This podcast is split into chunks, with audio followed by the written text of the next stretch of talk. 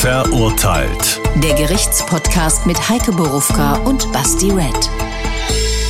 Das sind wir und das sind wir wieder. Wir sind nämlich schon angekommen in Staffel 7. Wir freuen uns. Die Sonne scheint. Sieben, er zeigt es euch. Sieben, sieben Leute. Die Sonne scheint. Die Eintracht steht im Finale des Europapokals. Basti sitzt trotzdem hier, ich auch. Wir sitzen hier für euch, für uns. Wir sitzen hier, weil wir uns darüber freuen, wie ihr mitgeht, wie ihr abgeht, was ihr uns so schreibt, welche Gedanken ihr habt und, und, und. Und äh, dass ihr immer so schön weitererzählt, jetzt schon Staffel 7 ähm, dass es uns überall gibt. Nämlich überall dort, wo es gute Podcasts gibt, selbstverständlich in der ARD Audiothek, wo sonst. Und zusätzlich gibt es uns natürlich immer noch und weiterhin auf YouTube, nämlich auf dem Hessenschau-Kanal. Und weil das alles gerade so sehr gut läuft, ändert sich auch nichts, auch nichts in Staffel 7. Auch da alle zwei Wochen ein echter Fall, ein echtes Urteil, echtes Leben und Bastis Fragen. Und äh, wir fangen mal an mit Sex and Crime, einem ziemlich blutigen Verbrechen im Rotlichtmilieu und der Frage an Basti, ob er eigentlich findet, dass wir zu viel über Mord reden. Nö, ich glaube, wir kriegen eine sehr gute Balance äh, rein. Das kriegen wir ja auch immer wieder äh, gesagt von den Leuten. Wir haben ja immer kleine Spannungsbögen, was wir wann in welcher Folge machen. Und auch diese Staffel hat tatsächlich jetzt auch zwölf Folgen. Also vielen, vielen Dank an euch da draußen. Ich sag's trotzdem jetzt ganz kurz nochmal, du hast schon erwähnt, sollte ich heute irgendwie anders, nervös, verhaspelt, durcheinander, schwitzend, irgendeine Sache, die ihr vielleicht hier nicht kennt von mir wirken, dann liegt das safe daran, dass wenn ihr das hört, die Eintracht abends in einem Piep Europapokalfinale steht und ich jetzt schon nicht mehr weiß, wie ich mein normales Leben bestreiten soll. Ich bin sehr gespannt, wie diese Folge wird. Aber ich glaube, der Fall, den du schon ein bisschen angeteasert hast, wird uns genug ablenken, weil das ist schon eine heftige Geschichte. Und auch in Staffel 7 sage ich, wie immer, hören wir uns doch mal an, was da passiert ist. Der Fall. Am 15. August 1994 machen Polizisten eine grausige Entdeckung. Sie finden sechs Leichen in einer Villa im noblen Frankfurter Westend. Das Haus ist das Privatbordell eines Ehepaares. Die Eheleute und vier Prostituierte starben einen qualvollen Tod. Alle Opfer sind mit Stromkabeln erdrosselt und zum Teil bizarr drapiert worden. Die Kundschaft im Bordell ist handverlesen. Einlass bekommen die Herren aus Geschäftswelt, Politik und Justizkreisen nur auf Empfehlung von Bestandskunden. Ein angerosteter Kleinwagen, der zwischen den Nobelautos vor dem Haus auffällt, überführt schließlich die Täter. Ein Ehepaar, bei dem die Ermittler einen Müllsack mit Beweisen finden. Vier Tage nach der Tat ist der Sechsfachmord aufgeklärt. Es war das Paar und nicht wie vermutet die Russenmafia. 31 Tage dauert der Indizienprozess vom Frankfurter Landgericht. Am Ende verurteilt es den Mann zu einer lebenslangen Freiheitsstrafe und stellt die besondere Schwere der Schuld fest. Die Frau wird zu sechs Jahren Haft verurteilt. Ja, ihr kennt das, bevor wir jetzt hier in den Tatort, in die Chronologie und alles reingehen, um das aufzuarbeiten. Äh, die Frage, die mir als erstes gekommen ist, als ich das jetzt gehört habe, was heißt denn bizarr drapiert? Das klingt so, als wäre ich bei einem merkwürdigen Gastgeber zum Essen eingeladen und das Essen wird merkwürdig aussehen. Oder es sieht hübsch aus, je nachdem, aus welcher Blickrichtung ich gucke. Wenn es also, bizarr drapiert ist, sieht es nicht schön aus. Na, findest du? Also würde ich ja nicht sagen, sondern würde ich ja sagen, schön drapiert und nicht bizarr drapiert. Naja, bizarr heißt, glaube ich, dass es so also, ein Heike, im Gegensatz steht, zu, wenn du bei mir zum Essen ein... Und ich würde sagen, oh Heike, das ist aber bizarr drapiert. Ich weiß nicht, ob du dich freuen würdest. Okay. Probiere ich okay. aus nächstes Mal. Also, ja, Sie, sagen wir so, Sie waren besonders drapiert. Aber kannst du mir vielleicht ein ja, Beispiel unter anderem äh, mit einem grau-weißen Tuch über dem Gesicht und dem zerrissenen Kimono im Mund. Okay, ging das jetzt Richtung Ritualmord oder einfach nur bizarr drapiert? Ich glaube, das war kein Ritualmord. Geister nein. echt zu viel da rein in, das, ich glaube, in die ja. Formulierung. Okay. Äh, ganz kurz für mich, unsere Hörer, für dich. Ich meine, wir müssen uns klar machen, 1994. Ja. Das heißt, wir werden hier nicht über Handymasten, wir werden Nein. hier nicht über WhatsApp-Chats, wir werden hier nicht über SMS und sonst irgendwelche Dinge sprechen. Richtig? Oldschool, Vintage, verurteilt. Nur, dass euch das klar ist, dass mir das auch bei der Befragung klar ist. Bevor ich dir heute mal, weil das sehr komplex ist, die Chronologie überlassen werde, würde ich trotzdem gerne so eine kleine Tatort-Szenenbegehung machen hol uns mal ein bisschen ab, welchem Milieu bewegen wir uns? Sie haben es schon gehört, so ein bisschen Prostitution, aber ja. schon ein bisschen gehobener. Nimm uns mal mit in das Ambiente, diese Geschäftsleute und so weiter und vielleicht auch welches Preissegment. Also, wir befinden uns im schicken Frankfurter Westend. Wir befinden uns in einer mehrstöckigen Neobarock-Villa. Ich habe es nachgelesen, ich kenne mich nicht so gut aus mit so Stilen, aber ich äh, habe überlegt, wie kann man es denn beschreiben? Man könnte es auch Doppelhaushälfte nennen, aber es ist schon eine so der gehobenen Art. Eins dieser Häuser, das in den 70er Jahren im Mittelpunkt des Häuserkampfs in Frankfurt stand, äh, wo viele dafür gekämpft haben, dass genau diese Häuser stehen bleiben unter Denkmalschutz. Das ist stehen geblieben. In diesem Haus lebt ein Ehepaar, nämlich die Betreiber dieses Bordells. Es ist ein wirkliches Nobelbordell. Da komme ich hin nur auf Empfehlung, wir haben es ja schon gehört. Da kostet die Stunde damals noch D-Mark-Zeit 350 Mark. An die Frau ging damals, also an die Prostituierte, ging damals 120 D-Mark von den 350, was ganz ordentlich ist. Na schon. Wir sind in anderen Zeiten, das ist, das ist schon ganz, das ist schon ganz gut. Ähm, die Kunden bekommen eine Garantie, wenn es ihnen nicht gefallen hat, dann bekommen sie auch ihr Geld zurück. Die Kunden bekommen auch, wenn sie das wünschen, eine Quittung, die ist dann ausgestellt auf ein Geschäft, das die Frau betreibt. Die ist nämlich eine Erbin eines äh, Unternehmens in Frankfurt und hat noch einen Schreibwarenladen und dafür gibt es dann eine Quittung, wenn ich es von der Steuer absetzen Ganz möchte. Nachfrage. Das heißt, ich gehe da hin, ich gehe in Puff zahle da 350 Mark, wenn ich noch Back mein Bock habe 700 und dann kriege ich quasi eine Quittung ausgestellt, dass ich für 700 Mark Reißzwecken gekauft habe. Wenn ich das möchte. oder äh, Stelloblöcke naja. oder so. Meine Güte.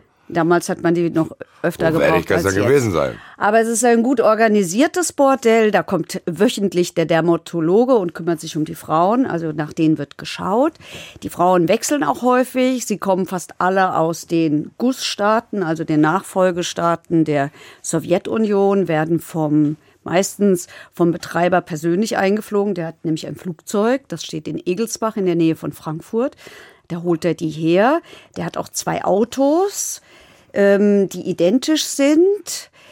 Entweder holt er sie mit dem Flugzeug oder aber er bringt sie über die Grenze nach Ungarn, wo, dieses, wo so ein Auto steht und holt sie ab, damit er hinterher sagen kann, wieso mein Auto stand doch in Frankfurt. So, so heißt es immer. Man kann es nicht mehr richtig nachweisen, weil der Mann ja, wie wir gehört haben, tot ist. Aber die äh, Polizei und Staatsanwaltschaft ihn observiert haben, weil sie immer den Verdacht gehegt haben, hier handelt es sich vielleicht auch um Menschenhandel und um Zuhälterei. Ja. Und im Keller, der ist ausgebaut und im zweiten Stock, da ist dieses Edelbordell betrieben worden und im Keller gab es diverse Räume, unter anderem auch einen, wo der Kunde sich die Frauen anschauen konnte, wo er einer, der spielt da eine Rolle, ähm, der hat es zumindest im Prozess erzählt. Äh, der duscht dann mit zwei Damen und mit der dritten geht er dann aufs Zimmer hoch. So, ja, also die Bandbreite war groß, es war sehr diskret, das war wichtig. Und die haben da auch gewohnt. Die Betreiber haben gewohnt da. In, ja, die hatten, ja, genau. Wo da? Ähm, die, also Im ersten Stock, im Keller und im zweiten Stock war das Bordell. Und im Keller war eben auch der Raum, wo du, dich, wo du dir die Frauen angucken konntest. Und wie bei Edelbordellen üblich gab es eine Sauna. Konntest du da auch reingehen. Okay. Auch die befand sich wie üblich im Keller. Okidok, wir haben jetzt hier nochmal einen O-Ton von einer Reporterin, die auch mal so ein bisschen diese ganze Szene da beschreibt. Die Adresse liegt außerhalb der Frankfurter Toleranzzone im Bahnhofsviertel. Gegen den Betreiber lief ein Ermittlungsverfahren. Laut Polizeisprecher Öm gibt es dieses Edelbordell seit vielen Jahren, wenn nicht seit Jahrzehnten. Nachbarn erzählen von freundlichen, aber zurückhaltenden Menschen, die hier arbeiteten. Die Kundschaft sei elegant und reich gewesen. Nur Nobelkarossen fuhren vor dieser Gründerzeit Villa vor. Seltsam auch ein Fund in der Garage. Vor dem Haus und in der Garage stehen zwei identische weiße Citroëns. Der vor dem Haus allerdings ohne TÜV und ASU-Stempel. Das ist das, was du gerade ja, beschrieben das hast, dass der so einen Move gemacht hat und sagt, ja hier, also ja. ich war hier, Herr Officer. Mhm. Ja, krass. Äh, ich habe dir ja versprochen, dass du die Chronologie jetzt machen darfst, weil ich weiß nicht, wann fängt das denn an? Wahrscheinlich am Tattag oder Ja. gab es eine Vorgeschichte? Es gibt eine Vorgeschichte, die wir hinterher dann erfahren haben, nämlich in der Nacht zum Tattag hat die spätere Angeklagte, Sophia heißt die, ähm, die hat ähm, Geburtstag gefeiert, nämlich mit ihren Kolleginnen, die hat auch dort gearbeitet, mit ihren Kolleginnen. Sophia war auch eine Arbeiterin Hotel. dort, hat ja, ihren Geburtstag genau. gefeiert und die ist Genau. quasi Genau, das von dem, zumindest jetzt für mich noch verdächtigen Pärchen. genau, Okay, das heißt, Genau. eigentlich haben wir so zwei Pärchen. ja, Wir haben Sophia, die dort gearbeitet hat und ihr Kerl ja, und das Betreiberpärchen. Genau. So vier Personen, die hier die Hauptrolle spielen. genau. Weil, äh, können wir das abhaken, Russenmafia war nur kurz eine Vermutung. Russenmafia war immer eine Vermutung. Da werden wir nachher sicherlich noch genauer drauf eingehen, aber es hat nie einen Beweis dafür gegeben. Okay. Gut, dann, ich meine, für unsere Verhältnisse ist ja ziemlich früh ziemlich viel schon hier klargezogen. Oh ja, das geht ganz schnell. Das heißt, erzähl mir jetzt, wann du einsetzen willst. Ich würde sagen, wir fangen, an Tattag war wohl der Sonntag, der 14.8. oder die Nacht zum Montag und Entdeckung war der 15.8.94, ein Montagmorgen. Und da würde ich anfangen, nämlich morgens um 8. Da klingelt nämlich ein Pärchen an der Tür dieses Hauses. Wir haben ja gelernt, da ist man nicht reingekommen, äh, ohne zu klingeln. wollten montags morgens schon. Nee, die kamen zurück. Es war nämlich ein damals wirklich stadtbekannter Manager. Man kannte diesen Mann, ein, ein, ein wichtiger äh, Geschäftsführer eines sehr, sehr großen Betriebes in Frankfurt. Ich schütze den Mann, deswegen eier ich ein bisschen drumherum.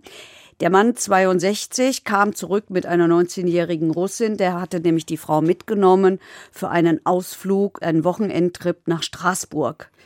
Ah, okay, das heißt, der hat quasi sich die da gebucht, hat die mitgenommen und wollte die jetzt quasi. Er wollte sie Das zurückbringen. Ein bisschen blöd an, aber der wollte die zurückbringen. Ja, er wollte sie zurückbringen wie das ist- verabredet. Sie sind angemeldet, das, ist war klar. auch beklemmend alles. Sie- Hier, ich nehme dich jetzt mit nach Straßburg. Du hast Ja. finanziellen Druck, das nutze ich aus. Deswegen kommst du jetzt mit. Das ist irgendwie auch eklig. Aber gut. Aber, aber, vermutlich hat er der Frau das Leben gerettet.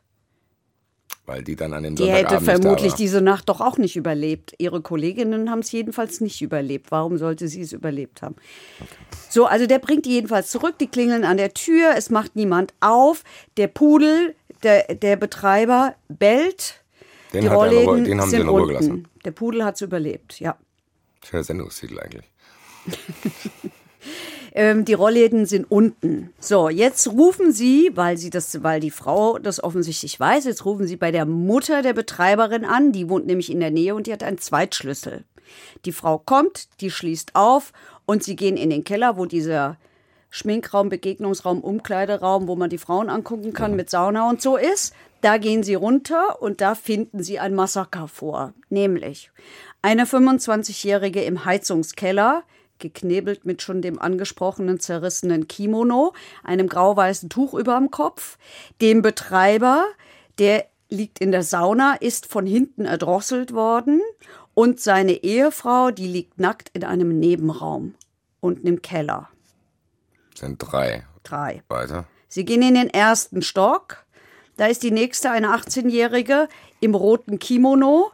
Daneben liegt eine 28-Jährige mit entkleidetem Unterkörper, der mit so einer Daunendecke ähm, zugedeckt ist. Erster Stock, zwei mehr, fünf. Im zweiten Stock liegt dann die sechste Frau, eine 27-Jährige, die ist nackt, die hat ein Handtuch überm Unterkörper und die Bluse, den Ärmel ihrer Bluse hat sie bis in den Rachen, in den Mund gestopft. Und damit sind es sechs Tote. Und äh, die Frauen und der Mann sind kaum noch zu erkennen, wird die Gerichtsmedizin dann später feststellen. Also das sehen die natürlich auch, weil die halt total aufgedunsen sind und blau. Und was man später, ähm, was später die Rechtsmediziner sagen, ist, dass die im Todeskampf offensichtlich so mit ihren Fingernägeln ins eigene Fleisch der, der Handflächen sich ge gekrallt haben. Strangulationsmerkmale und ein blutunterlaufener Hals.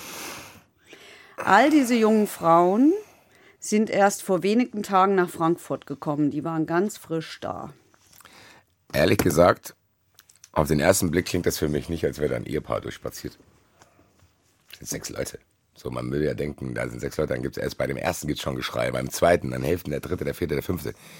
Da Ehrlich muss ja, das, gesagt- ist, klingt sehr professionell, ehrlich gesagt. Das klingt, als hätte die das jemand in einem Computerspiel gemacht. Ehrlich gesagt ähm, ist das die Frage, die sich durch dieses komplette Verfahren bis zum heutigen Tag zieht. Kann das wirklich so sein? Können zwei oder gar nur einer es gewesen sein, die diese Menschen umgebracht haben? Und zwar deshalb auch, weil, ähm, also zum einen finden Ermittler später sogar eine Fingerspur von irgendeinem Fremden. Können das aber nicht zuordnen, weil sie keine Vergleichsspur dazu finden. Also können sie auch nicht fragen. Kann ja theoretisch tatsächlich auch ein Kunde gewesen sein. Sie haben auch die Spuren von so einer Laufsohle, aber sie können es nicht zuordnen, weil äh, es gibt ja keine Karteikarten und keine Buchhaltung, wo genau steht, wann wer da war. So. Es ist also nie aufgeklärt worden, woher das stammt das, der, der Punkt ist tatsächlich der, einmal, das hat, der, ähm, das hat der eine Gutachter zum Beispiel auch gesagt, jemanden erdrosseln kostet unglaublich viel Kraft. Ja, das geht ja nicht aber so das habe ich mir genauso vorgestellt. Und in dem Moment, wo du es machst, kostet auch Zeit. Ja, Dann kriegt der, da, da schreit dir auch jemand. so ist es. Und dann Wie muss ja jemand sein? anders das hören und sagen, weißt du was, ich rufe die Bullen. Zumindest der vier, dritte, vierte, fünfte. Oder eine Oh, da sind schon Abwehrverletzung zwei haben. umgebracht worden. Aber es gibt keine Abwehrverletzungen.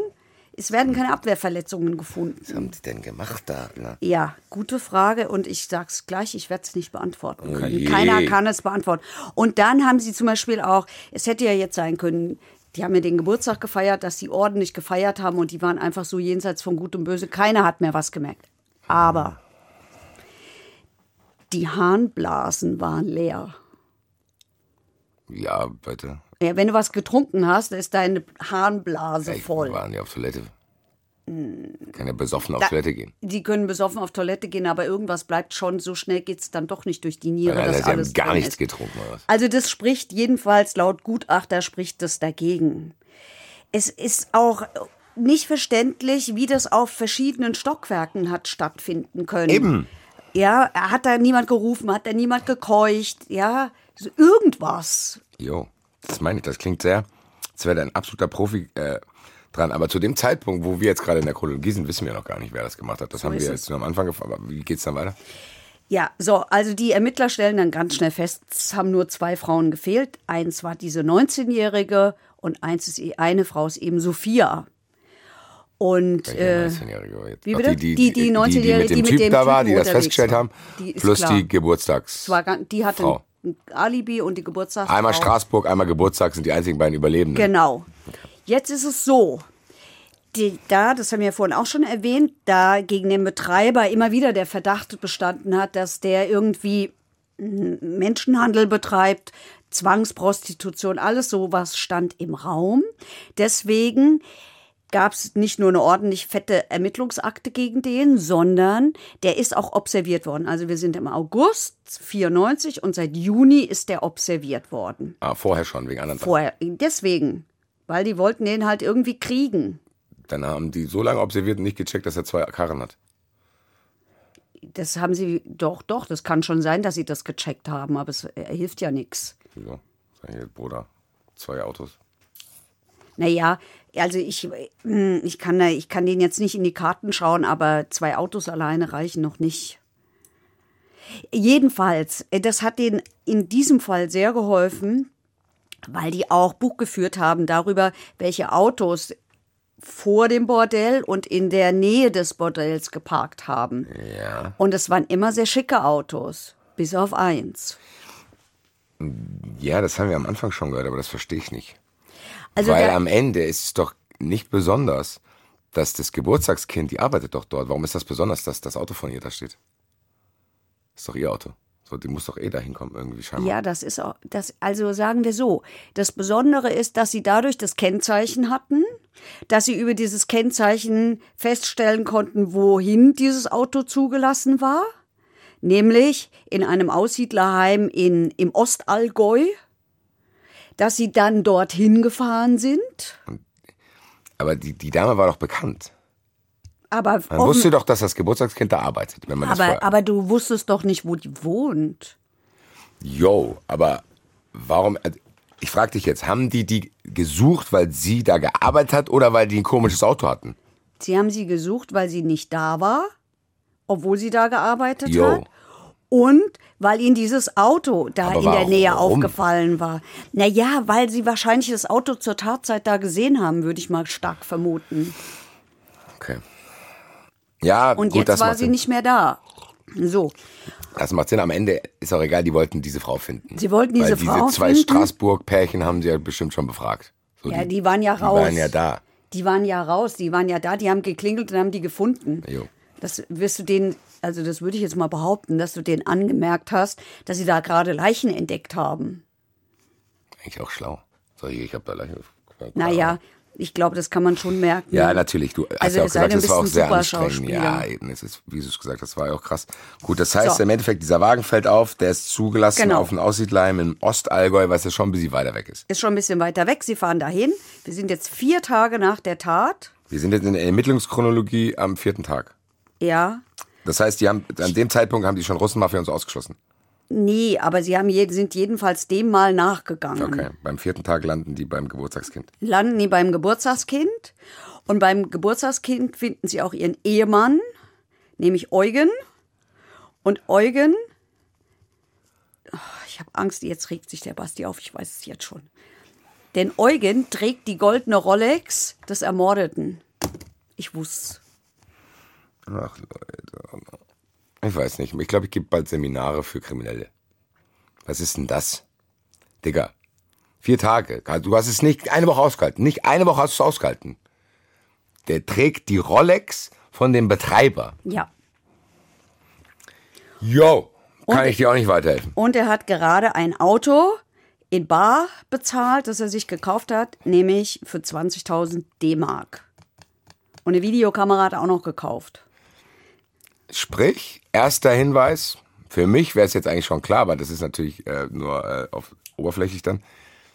Das war ein Raubmord, Massen, Massenraubmord. Cash. Sieht so aus. Und der ist so aus. wirklich so dumm gewesen und Ja. hat das alles. Die haben es nicht mal, die haben nicht mal gedacht, weißt du was? Das war jetzt schon ein bisschen heftig, was wir da gemacht haben für einen eigentlich verhältnismäßig geringen Betrag, nehme ich mal an, weil sechs Leute umbringen. Ich habe das ja, glaube ich, auch schon mal zu dem einen gesagt, der äh, seine Großmutter umgebracht hat. Also sich nicht. Für den Betrag mach halt was anderes. So, also sechs Leute umbringen, um sich dann eine Rolex und ein Auto zu kaufen. Boah, weiß nicht. Bin ich nicht sicher, äh, Nein, ob sich das irgendwie im Verhältnis nein, Dreck. ganz und gar nicht. Ganz und gar nicht. So, und dann gehen sie in, die, in diese Wohnung da von denen, in diese Unterkunft oder Zimmer, und da finden sie abgeschnittene Kabel, deren Gegenstücke sie in dem Bordell im Westend, im Frankfurter Westend gefunden haben. Ui. Sie finden Kleidungsstücke mit Blutspuren. Sie finden die Pässe der Betreiber. Eigentlich können wir die Sendung hier jetzt schon beenden. Ja, wir könnten aufhören, wenn Sie da nicht noch Schmuck gefunden hätten. Die Louis Vuitton-Taschen der Betreiberin. Eine Radlerhose, die nachher noch ähm, eine Rolle spielen wird. Und, Achtung, Aufreggefahr, den Schlüssel zu einem Zimmer aus dem Bordell. Gut, das macht den Bock jetzt auch nicht mehr fett. Okay. Digga. Also das haben sie äh, an wichtigen Dingen gefunden, äh, vermutlich noch ein bisschen mehr. Und das hat jedenfalls dazu gereicht, dass es einen Haftbefehl gab. Das sagst du jetzt so, was hat geil? Natürlich reicht das. Jo. Also stand das jemals in Festnahme, Frage? Haftbefehl. Naja, also Gibt's erstmal jetzt, geht's- nein, jetzt, ich- das muss ich fragen. Ich meine, ich habe es jetzt ja jetzt einfach so gesagt, weil ich mich aufgeregt habe. Aber ist, steht das jetzt noch in irgendeiner Frage, dass die das waren? Muss man das jetzt trotzdem wahrscheinlich aufdröseln und juristisch klar indizienmäßig beweisen? Ja, muss man. Obwohl es schon sehr, sehr, sehr naheliegend ist. Muss man, aber was vielleicht auch noch hinzukommt, ist, man versucht da natürlich auch rauszufinden, was da eigentlich passiert. Weil du brauchst ein Motiv. Yo. Gut, du willst Cash. das Zeugs haben. Habgier. Eindeutiges Mordmerkmal. So, Zugang, Informationen hatten sie durch sie. Wie? Informationen über die Abläufe, Zugänge Ja. Mhm. und äh, über das Venue, sage ich mal, hatten Ja, sie also durch ich sie. finde, du taugst gut als Staatsanwalt. Das weiß ich nicht. Ich würde mich wahrscheinlich dann aufregen. Ich, so, ich müsste sie gar nicht anklagen, wenn sie die Rolex nicht angezogen hätten, Alter. So. Aber erzähl mir mal was über dieses Täterpaar, weil ich bin jetzt einigermaßen verwundert, weil das klingt schon, das klingt, wenn ich jetzt mal wirklich meinen ersten Interpretationsweg beschreiben müsste, klingt das nicht nach einer geplanten Geschichte. Also es wirkt ja auf den ersten Blick so, da kommt irgendwie einer rein, der plant das, zack, zack, zack, pam, pam. Weil das klingt nicht durchdacht. Das klingt eher so scheiße, scheiße. Da ist irgendjemand, ich muss dem 40.000 Euro geben, sonst bringt er mich und was machen wir jetzt? Dann sagt die, ich habe keine Ahnung, ich habe keine Ahnung. Ah, da, wo ich arbeite, vielleicht haben die, geil, lass es mal schnell dahin fahren. Oder es klingt nach einem aus dem Ruder gelaufenen Raub. Sollte eigentlich nur ein Raubüberfall sein, dann sind die überrascht worden. Das heißt, keine wir reden Ahnung. hier auch noch Verdeckung einer straftatmäßige Mordmerkmalsache. Ich versuche die Ja. Straftat Raub zu verdecken, weil Ich sag doch, der taucht als Staffel Staatsanwalt. 7, Alter. Bald kriegst du ein Diplom und so einen Hut, Alter. Nein. Also wir, Erzähl mir was über die beiden. Also ich fange mal mit ihr an. Ähm, diese Frau liest 1993 in einer moldawischen Frauenzeitschrift hübsche Mädchen für gut bezahlte Arbeit in Frankfurt gesucht und will nach Deutschland. Sie will sowieso nach Deutschland, weil ihr Vater schon immer von Deutschland geschwärmt hat und weil das sogenannte Spätaussiedler sind. Ähm, und weil sie vom Mercedes träumt und, deswegen habe ich es vorhin erwähnt, vom Videogerät. Sie träumt vom Videogerät. Deswegen habe ich vorhin erwähnt, dass sie sich ein Videogerät gleich gekauft haben. Also, ja, das war das, was ich vorhin gemeint habe, was auch schon echt auch beklemmt ist, dass Menschen das Denken machen zu müssen aus finanziellem Druck. Zu denken, boah, scheiße, ich muss jetzt damit, gut, in dem Fall nicht ganz vielleicht so ekelhaften, aber trotzdem mit Männern schlafen, die ich nicht kenne. Und der Mann nutzt das aus, weil der vielleicht an anderer Stelle keine Frau abkriegt und Ja, geht dahin und nutzt die die- 19-Jährige den 63-jährigen Manager so prickelnd findet, außer sein. Portemonnaie, Ja, weiß ich auch nicht. Das sage Ja. Mhm. ich doch. So, das ist schon eigentlich ekelhaft. Also sie ist die Tochter einer Tatarin und eines deutschen Bauingenieurs, interessiert sich für Kunst, für deutsche Tugenden und schwärmt vom äh, deutschen Klavier zu Hause. Verliebt sich in Eugen, weil, so wird später über sie gesagt, das ist ja alles Wissen so aus dem Prozess, wo die übrigens beide geschwiegen haben. Also das ist immer alles zweite, dritte Hand. Kann ich meine Frage streichen? ähm, weil der nicht trinkt und weil er so sauber ist. So hat sie es jedenfalls mal ihrer Gutachterin gesagt. Das reicht. Scheinbar. Nicht viel Konkurrenz dort scheinbar. Dann, ähm, die war auch wirklich gut aussehend. Hier, ich will dich haben. Warum? Also wenigstens trinkst du nicht und stinkst nicht. Ja, das ist reicht doch super. Mir. Das reicht mir. So, also jedenfalls hat sie Abitur gemacht, sie will Jura studieren, das sch- schafft sie aber nicht, weil sie nämlich zu spät zur Aufnahmeprüfung kommt. Und äh, studiert dann, warum auch immer, kann ich nicht beantworten, falls die Frage jetzt kommt, Elektrophysik. Schmeißt das Studium aber hin, weil er nicht will, dass sie studiert. So, Weil? ja, weil Hat sich wozu braucht denn eine Frau ein Studium? Wozu muss denn eine Frau Geld verdienen? damit die dir eine Rolex kaufen kann, damit du so eine Bullshit nicht machen musst. Ja, das stimmt. Ja, das stimmt. Also er hat irgendwann mal über sie gesagt, er habe noch nie ein so kindlich reines Geschöpf wie diese Frau erlebt. So, und die, wie gesagt, kommt mit ihm zusammen als eine der letzten Spätaussiedler nach Deutschland. So, Eugen. Eugen. Eugen heißt eigentlich ganz anders.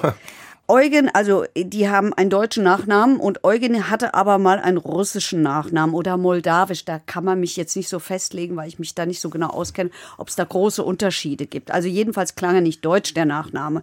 Eugen wollte aber einen deutschen Nachnamen, deswegen hat er den deutschen Nachnamen seiner Frau angenommen. Wie übrigens sein Bruder auch. Äh, Der hat auch, äh, oder nee, irgendein anderer, also jedenfalls, der ist egal.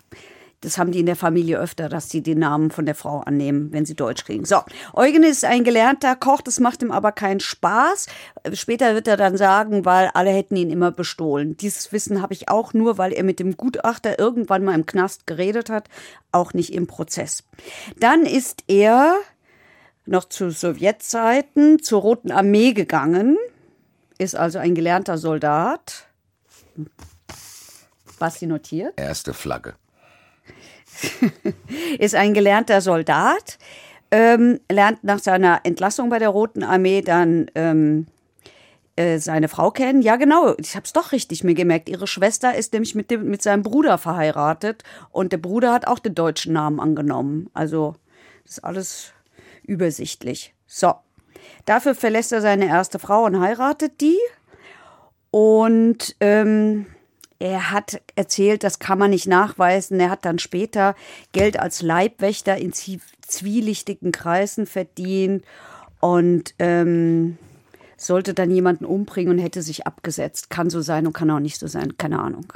Jedenfalls, das fand der Gutachter sehr interessant, liebte dieser Leibwächter Mann. Leibwächter in zwielichtigen Kreisen ist wenigstens ehrlicher als Großbankbesitzer oder was war das andere da? Mitarbeiter, Mitarbeiter einer, einer Großbank, Alter. Dann lieber Leibwächter in zwielichtigen Kreisen. So, und er liebte klassische Musik, sie das Klavier, er äh, Klasse, nee, nicht Musik, nicht Musik, Literatur. Ja. Hat Goethe gelesen und ähm, die Literatur habe ihn erzogen. Das hat der Gutachter gesagt und der Gutachter hat auch gesagt, dass sie sich tatsächlich über Literatur unterhalten hätten, also auch inhaltlich. Oh, der Gutachter Klingt bis liebte jetzt alles gut. auch klingt Literatur, das klingt okay. total gut. Das klingt jetzt nicht für mich so, dass ich vorhin gesagt habe. Ja. Das ist nicht so, dass man denkt, ah, okay, das Ja, der Gutachter hat über ihn gesagt, das war total spannend mit dem. Wir haben uns stundenlang über klassische Literatur unterhalten. Das konnte man mit dem. Man konnte sich auch mit dem über moderne russische Literatur unterhalten. Das heißt, der Gutachter nutzt dann auch die Freizeit so. Nee. Das ist ein spannender Typ hier. Was, wie, Naja, wie hast also, du das Buch gefunden? Ich glaube, für so einen psychiatrischen Gutachter ist das wirklich ganz interessant, weil du lernst ja, Ja, was das habe ich auch gelesen. Ja, lass uns Freunde sein. Nein. Lass mal erfahren, wie du denkst und tickst. Okay. Also der Gutachter hat gesagt, wir haben über Willenskraft gesprochen, über das Böse, das kriminelle System in Zeiten des Umbruchs. Wie gesagt, Ende der haben so viel geredet und der hat den nicht mehr gefragt, Digga, okay, alles gut, russische Bücher, dies, das, Ananas. Warum? Doch, das hat der John gefragt, das hat er ihm aber nicht gesagt. Ähm, und er hat im Prozess auch gesagt, auf die Frage, ja, weil da kommt ja dann irgendwann bei ihm auch mal in diesem Gespräch, es war die, Russ, es war die Russenmafia. Ah, das sagt Ist er ja, also irgendwann in diesen Gesprächen hat er das auch mal gesagt. Ah. Irgendein Alexander muss eine Rolle gespielt haben. Aha, das heißt, das hat er auch befeuert, dieses Russmafia-Ding. Ja. Und dann wird der Gutachter gefragt, ja, und warum hat er denn da eigentlich nicht nachgefragt? Nach Namen? Von wem reden wir? Und der Gutachter hat gesagt, weil ich eine Familie habe und Angst habe vor der russen Mafia und da wollte ich mich mal lieber nicht in Gefahr bringen. Verständlich. Ja, deswegen endet das auch an dieser Deswegen Stelle. habe ich mich mit dem drei Stunden über Bücher unterhalten. So, das waren die zwei. Das waren die zwei. Das heißt, ich, die Motivfragezeichen kann ich auch wegstreichen. Motiv äh, wird am Ende übrig bleiben, Habgier.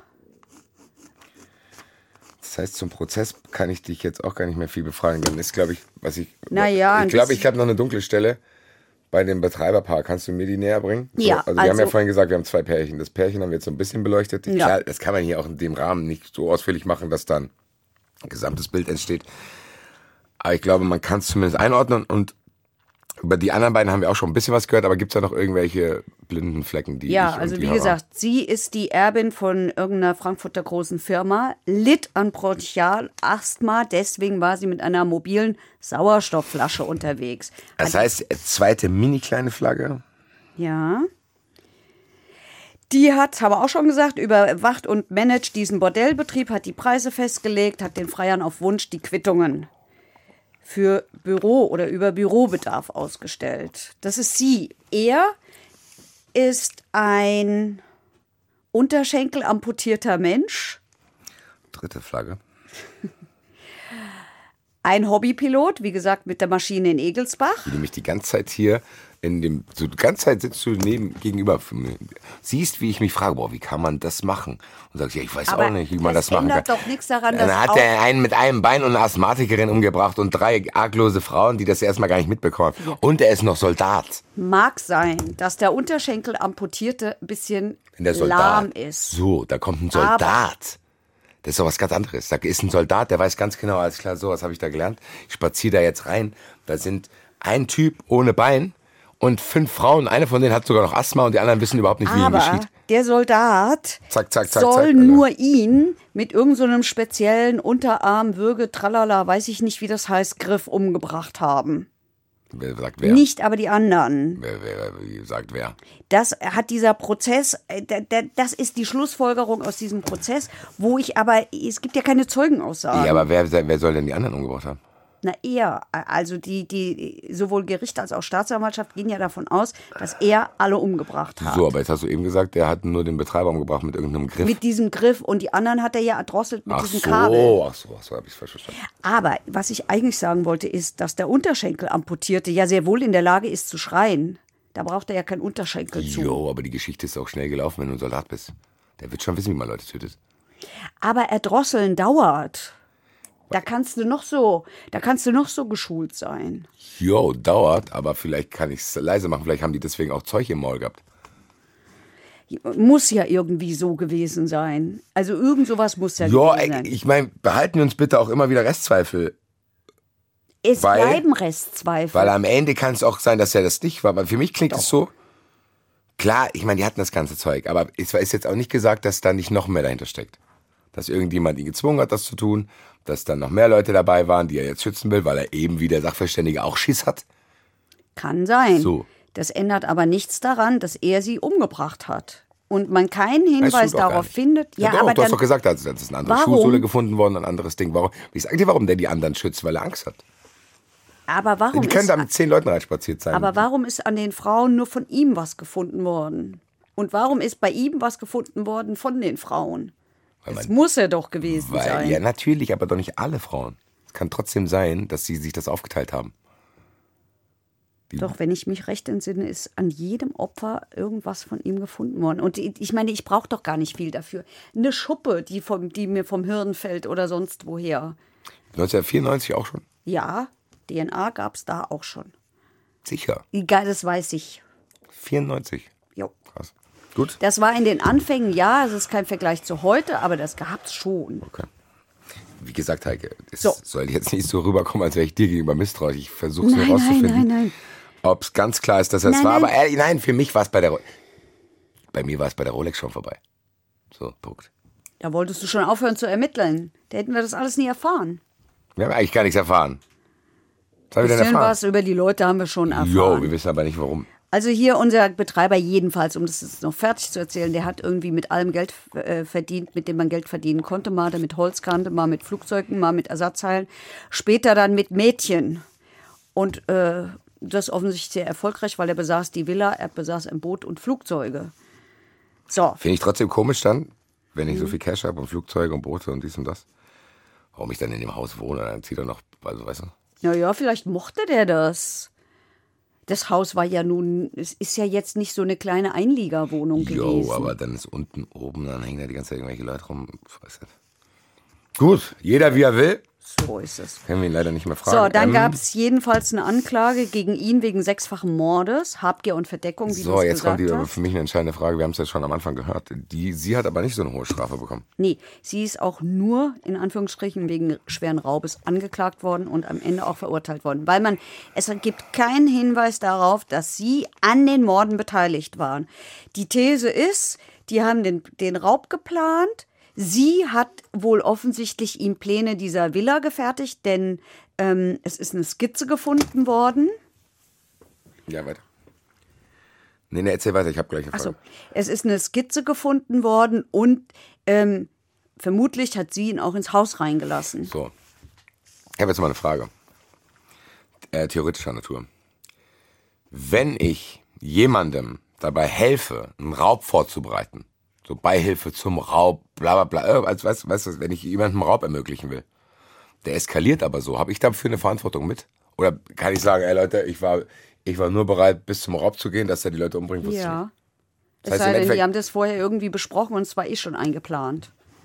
Aber das war nicht nachzuweisen. Okay. Das heißt, Mangel an Beweisen ist hier quasi die Erklärung für das niedrige Strafmaß, weil eigentlich hat die der gut, die hat sie Die war nicht mal wegen Mordes angeklagt. krass. Auch nicht wegen Beihilfe, weil man fand einfach nichts. Jo, aber die Weil die, weil die Theorie ist ja, es sollte ein Raub werden. Und wenn der da reingeht und, oder sie ihn da reinlässt, dann kann die ja nicht, also die kann ja nicht wissen, dass der dann so ausrastet und die alle umbringt. Warum auch immer. Verstehe ich, kannst du, was wir vergessen haben, kannst du noch mal kurz aufdröseln, was wer jetzt hier bekommen hat? Sie hat bekommen sechs Jahre wegen Raubes und er hat lebenslang mit besonderer Schwere der Schuld wegen ähm, Mordes natürlich. So, Es ist und, eigentlich egal, ob ich ein oder sechs Leute umbringe. ja, mehr als lebenslang gibt's nicht. Macht Sinn, ist aber trotzdem krass, finde ich. Es- Wir, wir Wenn du dann denkst, dann, vielleicht hat er das auch gedacht. Ja, weißt du was, jetzt habe ich hier drei Leute, ja, also jetzt ist auch egal. Kann sein, ja. Kann sein. Mordmerkmale haben wir schon gesagt. Mordmerkmal ist, Habgier. bei, ah, ist, ist Habgier und, Und, Verdeckung, Einer, Verdeckung. einer Straftat. Äh, verurteilt worden ist aber Heimtücke. Oh.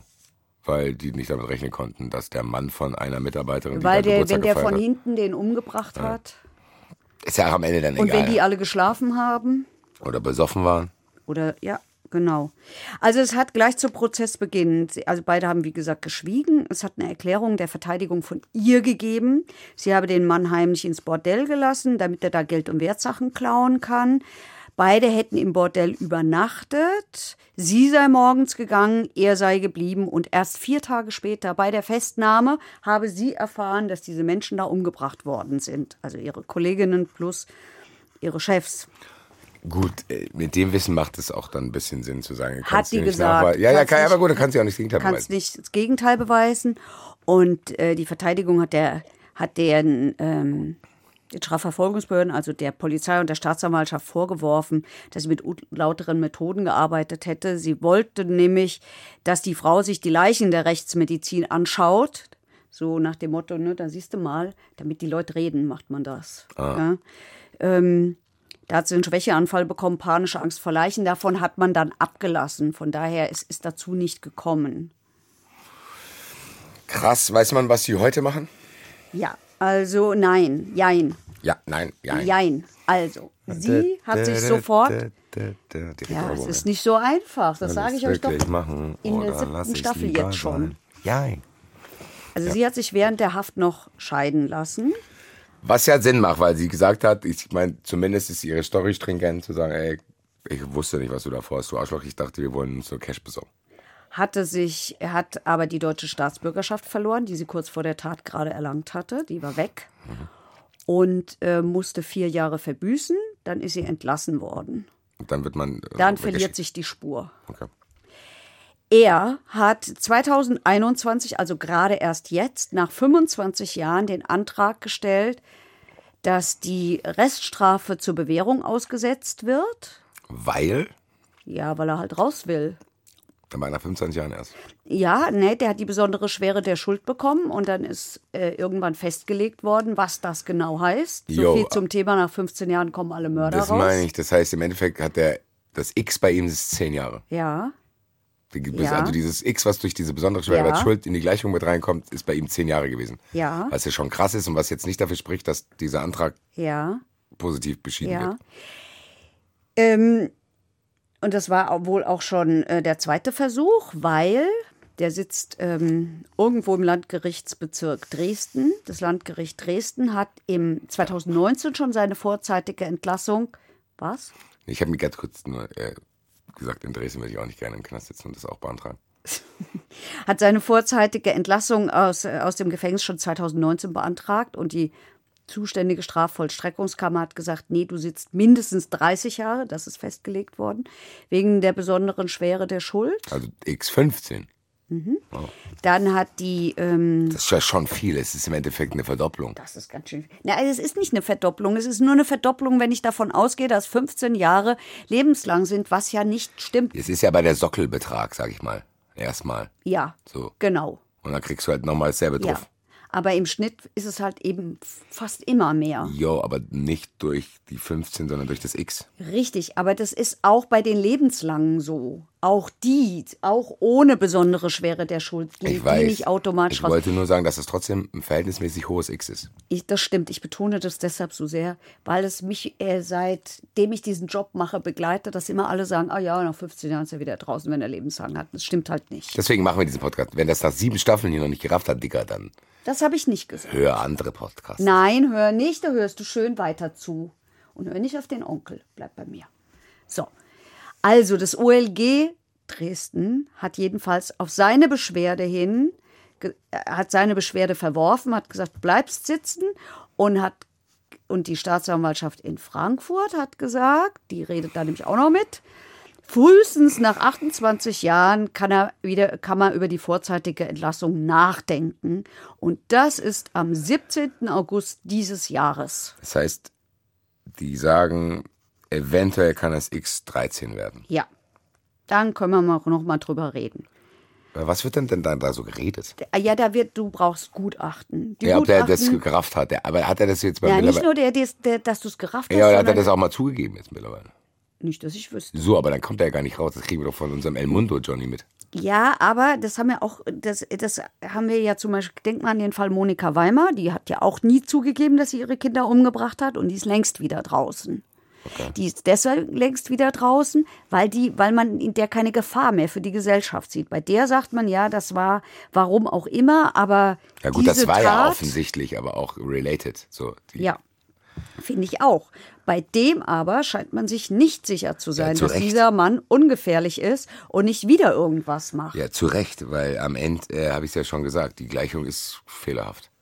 Da Ja. sowas zu machen für so wenig Geld. Ja, genau. Nein, liebe empörte E-Mail-Schreiber, man soll das überhaupt nicht machen. Ich versuche trotzdem in Kontext zu setzen. Das hat letztens echt einer geschrieben, gell? Schreibt er mir, das ist doch egal. Ja, ich weiß das schon. So.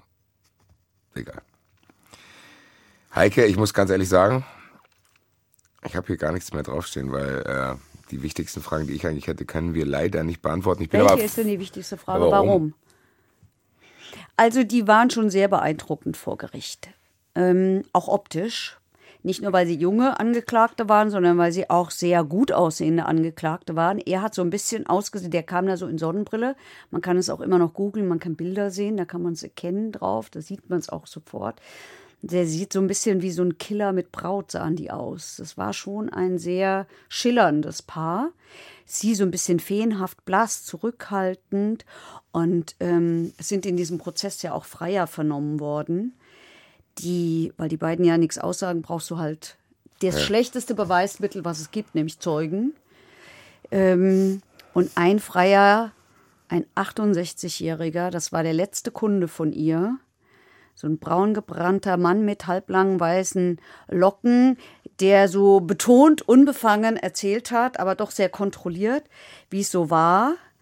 Äh, und weißt du, das sind ja dann auch so besondere Typen, die da hingehen. Also, das muss ich jetzt mal als Frau auch sagen, ja, die dann betonen, dass sie ihren Jaguar in der Seitenstraße parken.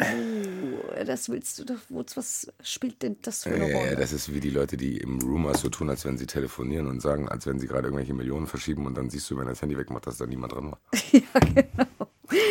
Also, der hat natürlich erzählt, dass er alle Mädchen kennt. Ähm, das war der, der erzählt Ist schon hat. unangenehm, glaube ich auch, oder? So eine Vorladung. Wir haben vielleicht dann auch eine Frau. So, ja, äh, Aber kann ja- ich mich denn dann nicht wenigstens ein bisschen schämen? Ein bisschen Natürlich, schämen. das sag ich doch. Nur so ein kleines Sag, ich bisschen. Ich, sagen- bin doch die Ich allerletzte, sagen, ich war da nicht, lassen Sie mich in Ruhe. die mit der Moral kommt. Aber ich kann doch mal einmal sagen, hier ist es mir total unangenehm, dass ich das jetzt erzählen muss. Ich habe es aber gemacht. So. Und dann bin ich ja schon zufrieden. Und dann muss ich nicht damit angeben, dass mein Jaguar in der Seitenstraße geparkt war. Ich würde sagen, wir brechen das trotzdem jetzt ja, weil ich das Gefühl habe, wir kommen jetzt hier in eine allgemeine Diskussion über reiche Leute und Prostituierte. Nein, nein, ich wollte eigentlich nur erzählen, äh, ich erzähle das deshalb, weil das stelle ich mir auch für diese Angeklagte nicht schön vor. Ja, und äh, die sitzt Ja. da. Anna, komm, das ist Ja. doch nie schön, wenn da so Ja, über dich äh, Leute, aber geredet das, was, da, was ihr da geplant habt, war noch unschöner. Ja, richtig. Ja, richtig. Also der hat jedenfalls als Zeuge, okay, ich darf ja nicht mehr über den reden. Schade, ich wollte noch sagen, dass es hinterher Kohlrouladen gab, die eines der Mädchen gegessen, gekocht hat. In diesem Bordell. Nachdem er mit drei geduscht und mit der vierten, nämlich mit so, hier mit der Angeklagten aufs Zimmer gegangen ist, ähm, gab es hinterher noch Kohlrouladen, zu denen die Chefin eingeladen hat, weil eins der Mädels hat Kohlrouladen gekocht. Vielen Dank, Heike. Das ist, glaube ich, die wichtigste Information, die du mir in allen sieben Staffeln hier jemals gegeben Die hast. Kohlroulade? Ja, vielen Dank. Das habe ich, da habe ich schon mal, da habe ich mal in jungen Jahren ganz viel Kritik geerntet, weil ich gesagt habe, dass ein Betrüger sich an Weihnachten über die Forelle gefreut hat, die er außerhalb des Knasts gekriegt hat. Da habe ich ganz viel Post gekriegt, damals noch per Brief. Wollen wir mal im Zuschauerraum essen gehen? Okay. Oder hast du noch irgendwas? Ich, äh, ich, ich darf das ja nicht erzählen. Du darfst alles erzählen, Nein, nein, ist ja gut. Du hast ja recht. Äh, Einer muss ja auch die Kontrolle behalten. Wir gehen in den Zuschauerraum. Ist doch eine gute Idee. Zuschauerraum. Ja, Heike, wir sind im Zuschauerraum. Ich kann nur noch mal sagen, äh, vielen, vielen Dank äh, an alle, die letzte Woche bei unserer Live-Show waren. Es gibt aber natürlich auch noch weitere Termine, weil der war jetzt ziemlich schnell, ziemlich hart ausverkauft, dass wir selber nicht mehr Leute auf die Gästeliste schreiben konnten. Vielen, vielen Dank dafür, wer da war. Und es gibt aber auch weitere Termine. Alle Infos findet ihr auf verurteilt-podcast.de dazu. Aber, das wollte ich eigentlich am Ende sagen, ich habe es aber jetzt gesagt, weil es das Einzige ist, was ich in dem Zuschauerraum sage, weil Heike und Julia, Frauenpower, haben diesen Zuschauerraum vorbereitet. Wir haben den vorbereitet, was gar nicht so einfach war, weil ihr viele, viele gute Fragen schickt. Und wir müssen uns beschränken auf zwei. Und die stellen wir jetzt. Und ich lerne von Basti, wir wiederholen das nicht, sondern wir rufen sofort an. Jakobi von Wangdien. Basti Red und Heike Borufka. Hallo Julia. Wir sind Hallöchen. bei, bei der Frauenpower, hat Basti eben genannt, angekommen. Er hat Gute. nämlich gesagt, er ist jetzt raus, wir hätten das zusammen vorbereitet, was der Wahrheit entspricht. Also machen wir das jetzt auch so, wie wir das vorbereitet haben. Julia hat mir nämlich Alles geholfen. klar. Julia hat mir nämlich geholfen, Fragen rauszusuchen. Wie gesagt, ihr, ihr schickt so viele gute Fragen und wir müssen uns immer mal ein bisschen beschränken. Diese Frage ähm, handelt von der Folge mit der Frau, die die Nazischmierereien übermalt hat. Da fragt Georg Breitwieser Folgendes.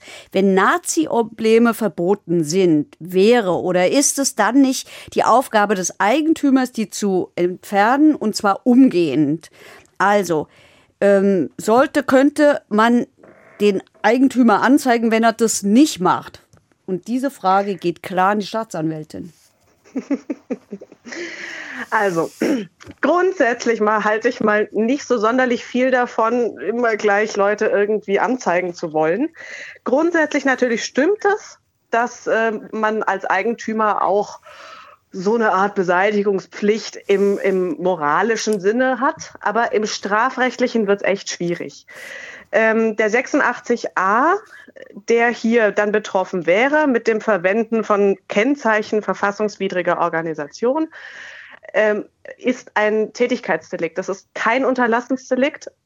Sprich, wir kommen hier nicht weiter mit.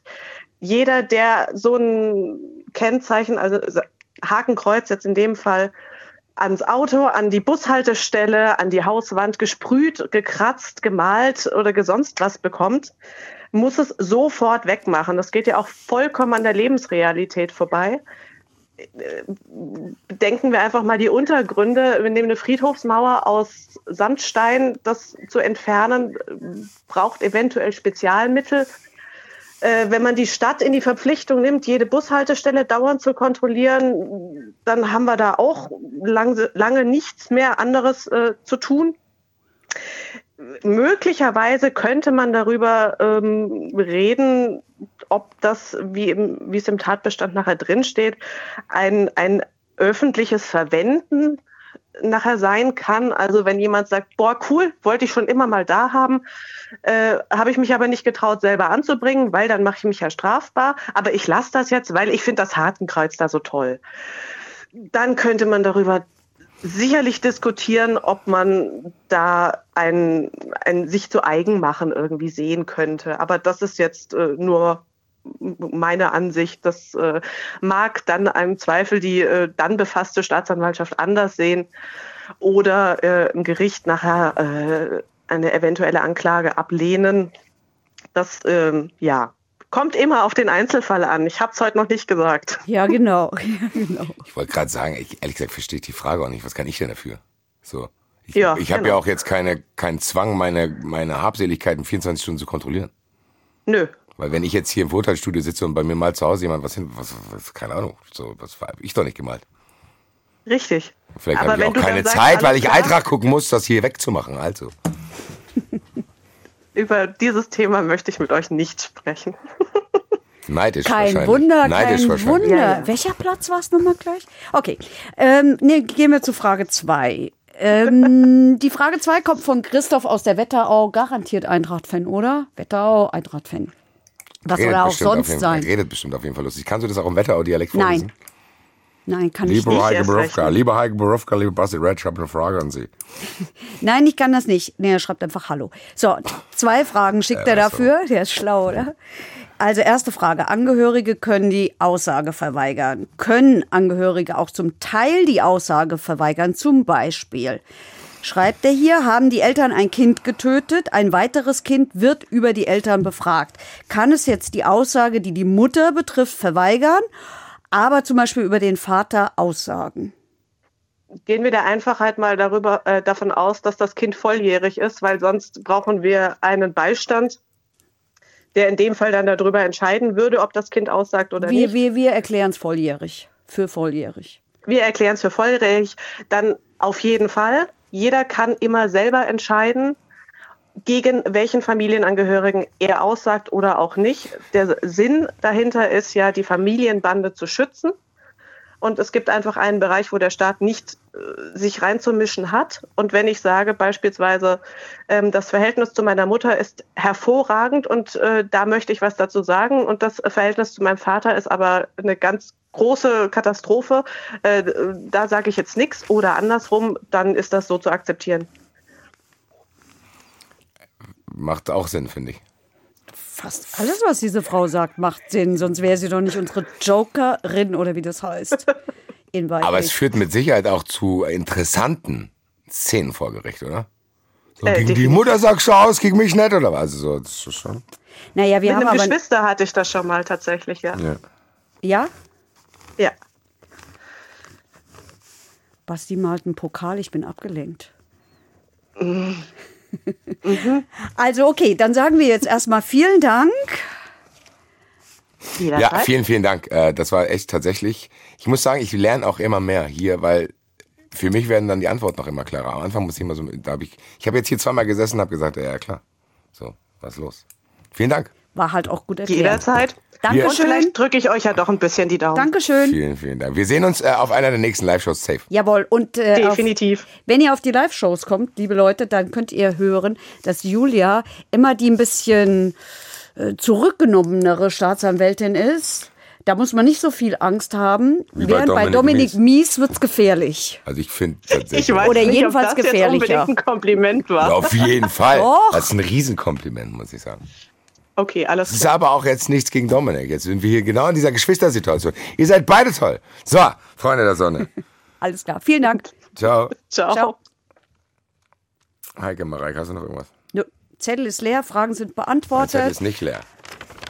Episode 1 ist vorbei. Wir holen den Europapokal. Hoffentlich. Alle stell dir mal vor, das fliegt uns um die Ohren. Er hat 3 verloren. Wenn die Leute das hier hören, wissen die meistens wahrscheinlich schon. Ja. Ach du Scheiße. Es gibt Leute, die das hier hören, die schon wissen, wie dieses Spiel ausgeht. Ah!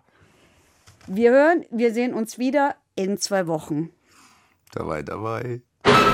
Verurteilt. Der Gerichtspodcast mit Heike Borufka und Basti Red. Eine Produktion des Hessischen Rundfunks.